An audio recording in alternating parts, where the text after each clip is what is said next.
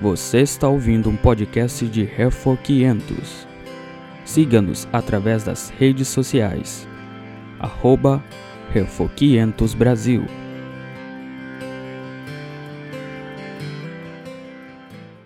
Nessa aula nós vamos falar sobre os desafios da catequese e também o estilo do nosso ensinamento. E estamos agora chegando ao ponto em que nós uh, deixamos a história e nós começamos com as coisas práticas, uh, para assim dizer, uh, na, no nosso ensino do catecismo. Primeiramente, eu quero falar sobre os desafios da catequese. E nós enfrentamos dificuldades, claro, ao catequizar as crianças da igreja, especialmente, e, e esses desafios vêm de vários lados das crianças, dos pais e também de nós mesmos, do mundo e do diabo, nosso inimigo. O diabo não odeia tanto nós, os nossos filhos, mas ele odeia a verdade. Ele é o grande opositor seus maiores esforços são colocados em oposição à verdade e mantê-la longe de nossos, nossos filhos. Então nós precisamos lembrar que estamos envolvidos numa batalha espiritual. Quanto às crianças, crianças nós sabemos podem ser temosas, lentas para aprender, eh, desatentas, desinteressadas mas o de desinteresse, a falta de interesse, geralmente é o resultado da ignorância. Se os pais estiveram muito ocupados, relutantes em garantir que o filho aprenda a lição, a criança vai refletir essa indiferença na aula.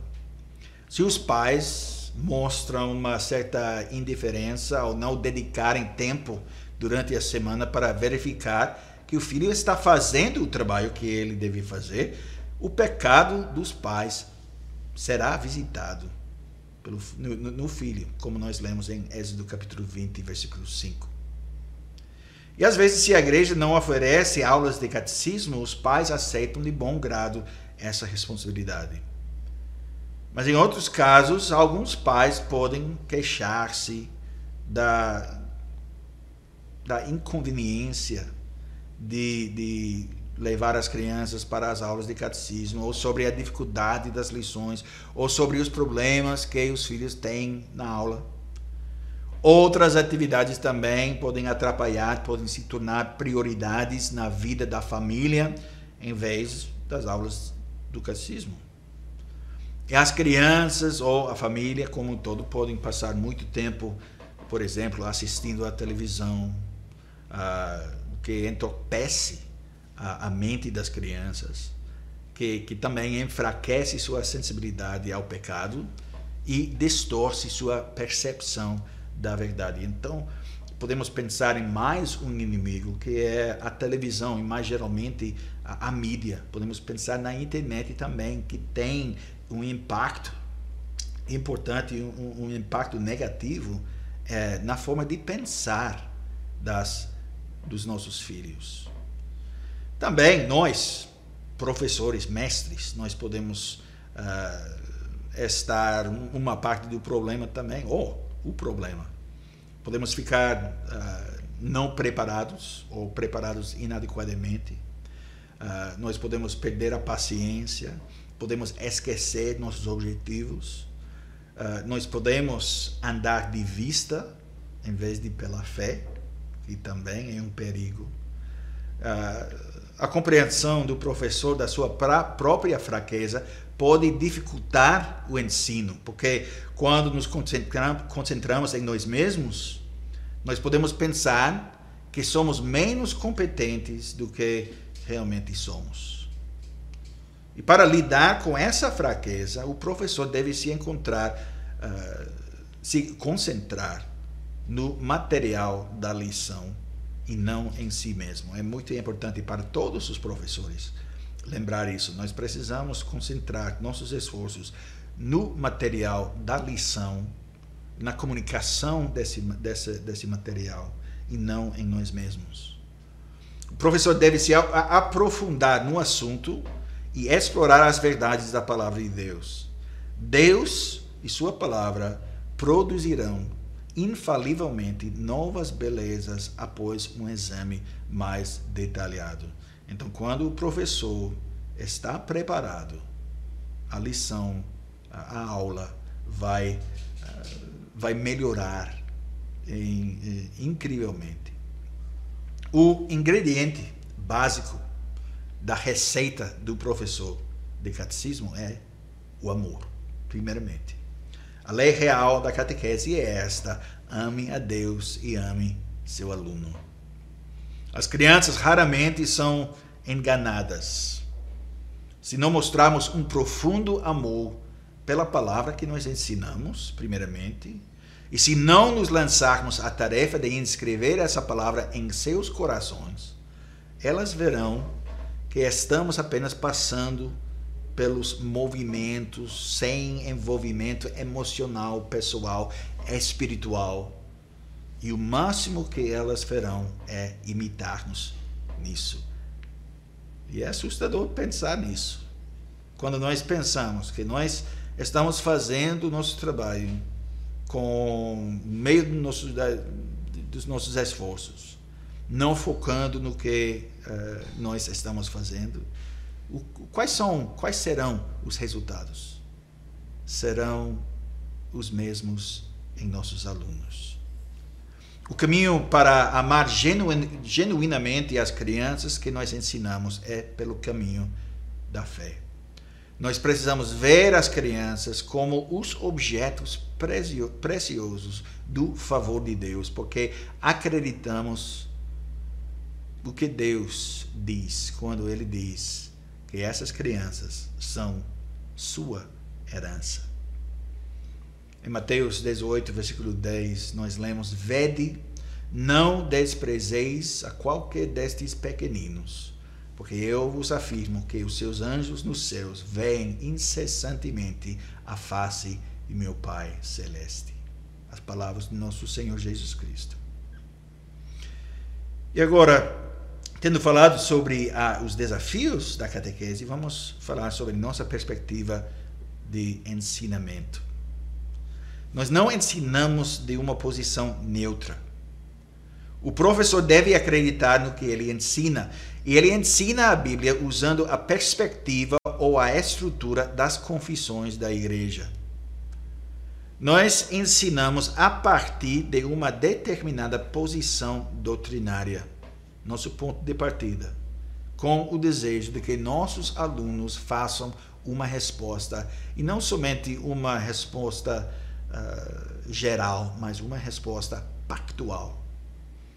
Deus ordenou que Abraão, os israelitas, os pais da igreja do Novo Testamento, ordenem a seus filhos que acreditem e obedeçam. Gênesis capítulo 18, versículo 19. Porque eu o escolhi para que ordenem a seus filhos e a sua casa depois dele, a fim de que guardem o caminho do Senhor e pratiquem a justiça e o juízo, para que o Senhor faça vir sobre Abraão o que tem falado a seu respeito. Gênesis 18, 19. E essas palavras tão importantes de Deuteronômio capítulo 6, versículos 6 a 9. Estas palavras que hoje te ordeno estarão no teu coração tu as inculcarás a teus filhos, e delas falarás assentado em tua casa e andando pelo caminho, e ao deitar-te e ao levantar-te.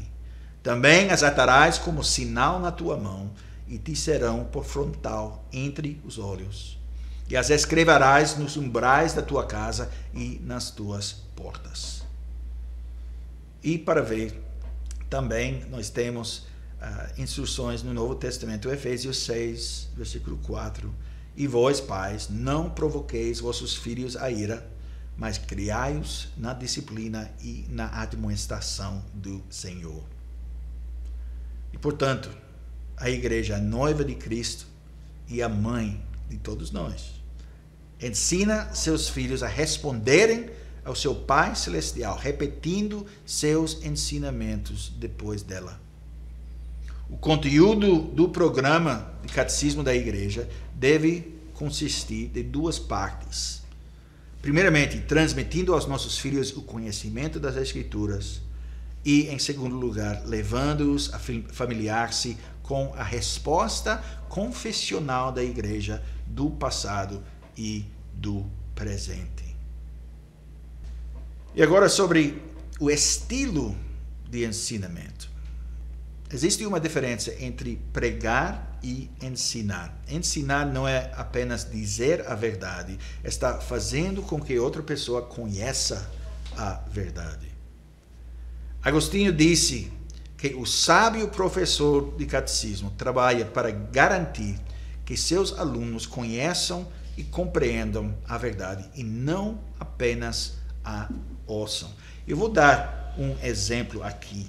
Um mestre falando com o aluno no estilo catequético. E eu vou ler o que o mestre diz, a pergunta que ele faz e a resposta do aluno. É um exemplo de como as coisas podem funcionar. O mestre diz: Estamos aprendendo sobre Deus na época do Antigo Testamento. Você acha que Deus foi muito misericordioso no Antigo Testamento? E o aluno responde, responda: Não. Ah, acho que não. Quer dizer, ele afogou todas aquelas pessoas no dilúvio e ele disse a Israel para matar todas aquelas pessoas em Canaã, não é? O mestre responde: Talvez seja melhor descobrir, descobrirmos o que é a misericórdia. O que você acha, o aluno? Bem, misericórdia não é sentir pena de alguém? Mestre, vamos dar uma olhada em nossa lição. O que Deus disse a Adão sobre a árvore do conhecimento do bem e do mal? o aluno. Deus disse que ele não deveria comer dela. Mestre, o que Deus disse que aconteceria se ele fizesse? Aluno. Ele disse que eles certamente morreriam. Mestre, quando eles morreriam? Aluno. Deus disse que eles morreriam naquele mesmo dia. Mestre. Que Satanás disse? O aluno. Ele disse que eles certamente não morreriam. Mestre, a quem Adão e Eva acreditaram? O aluno responde, responda, uh, responde Satanás. Mestre, o que eles fizeram então? Aluno, eles comeram da árvore. Mestre, o que aconteceu? Aluno responde, eles se tornaram amigos de Satanás. Mestre, aconteceu alguma coisa? Aluno, bem, eu não sei. O que você quer dizer? Mestre, Deus fez alguma coisa com Adão? Aluno, não, acho que não, ele fez. Mestre, Adão e Eva mereceram que algo acontecesse com eles? Aluno, ah, eu sei. Eles mereciam morrer porque Deus disse que se eles comessem da árvore, eles morreriam. E eles sabiam disso e ainda comiam. Mestre, você está certo. Eles mereciam morrer naquele momento, não é? Mas Deus não os matou. O aluno responde: Não, ele não fez. Agora eu sei, isso foi misericórdia, não foi? Mestre, excelente. Agora você sabe o que é a misericórdia. Misericórdia é quando Deus não te dá o que você merece por causa do seu pecado. E agora, obviamente, é um, um exemplo uh, não totalmente realista, mas mostra como a conversa pode acontecer e também como funciona esse sistema ou esse método de pergunta e resposta. E quando nós fazemos, como, como professores, quando nós fazemos perguntas, nós levamos os alunos a pensar, a pensar e responder e a chegar à conclusão. Não estamos somente fazendo uma palestra, mas estamos perguntando, conversando e, recebendo a resposta, também aprendendo sobre o que o aluno realmente conhece. Esse método funciona para manter a, a atenção das crianças pequenas, porque se aprenderam os fatos da lição do catecismo na, em casa, com a família, as crianças gostam de responder às perguntas. E eu posso falar da experiência na minha congregação, ensinando crianças de 6 anos de idade e 6, 7, 8 anos. Uh, elas gostam disso muito. E agora, um outro aspecto da catequese importante, a prática da catequese, é a repetição e a revisão. E há um antigo ditado judeu que, que diz: aquele que ensina sem repetir a lição é como quem semeia sem colher. Ao adotar os princípios da revisão e repetição, nos concentramos em assegurar que nossos filhos aprendam, compreendam e retenham as principais verdades da Bíblia e as confissões. Então, o que estamos fazendo? Estamos construindo um templo da verdade nas mentes dos nossos filhos.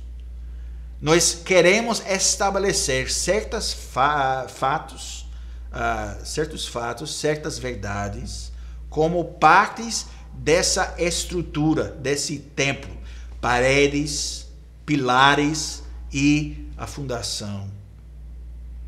Para colocá-los firmemente em seu lugar, nós precisamos rever, rever e rever, puxando o material das memórias de nossos alunos de novo e, e usando esses materiais, revisando os materiais, examinando-os de cada lado. Um, mais um exemplo, estamos ensinando, por exemplo, uma lição sobre o rei Saul. É, é, este, é, esta é uma lista de perguntas que podemos fazer para revisar o que já aprendemos. Eu tenho uma lista aqui de 32 perguntas. Começando do início. O que é a Bíblia? Como você sabe que é verdade? Porque o homem é a maior criatura que Deus criou. O que significa que Deus fez o homem à sua imagem? Por que todas as pessoas morrem agora? Quem foi o primeiro filho de Adão e Eva? E o segundo? E qual deles era crente? O que Lameque fez nos mostrou que ele, ele era uh, uma das sementes da serpente. E como Deus salvou Noé e sua família de serem vencidos, vencidos pela semente do, da serpente? Porque o povo construiu a Torre de Babel quem Deus chamou para manter a linha da promessa depois dos eventos de Babel. Porque Abraão não teve filhos. Qual filho de Abraão era o filho da promessa? Quem eram os dois filhos de Isaac? Podem, podem ver que estamos seguindo a linha da aliança. Estamos seguindo e falando também em termos pactuais. O que o nome Jacó significa? Que nome Deus deu a Jacó? O que esse nome significa? É, por que os irmãos de José o venderam? Como a vida de José mostra como Deus cuida de, de seu povo pecador. O que Satanás tentou fazer aos filhos de Israel depois da morte de José. Quem Deus escolheu para libertar os filhos de Israel do Egito? E qual foi a última praga Quantos barcos foram necessários para levar Israel ao Mar Vermelho? E por que Deus levou Israel ao Monte Sinai? E por que Deus lhes deu tantas leis? E agora, pensando na lei, Israel seria salvo se guardasse essa lei? E por que Moisés não conseguiu levar os israelitas a Canaã?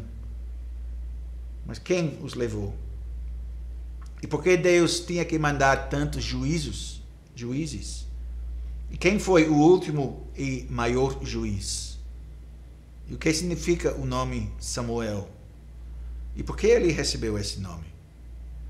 E por que o chamamos de preparador do caminho? Então, todas essas perguntas uh, são uma revisão das coisas que o aluno já aprendeu nas lições passadas. Pode, pode ver que começa no início da, o que é a Bíblia, o que é a revelação de Deus, a criação, Adão, Caim, Abel, Lameque, Noé, a Torre de Babel, Abraão, Isaac, Jacó, José, uh, Josué, Moisés, Josué e, e em seguinte. Mas é, é revisão que é tão necessário.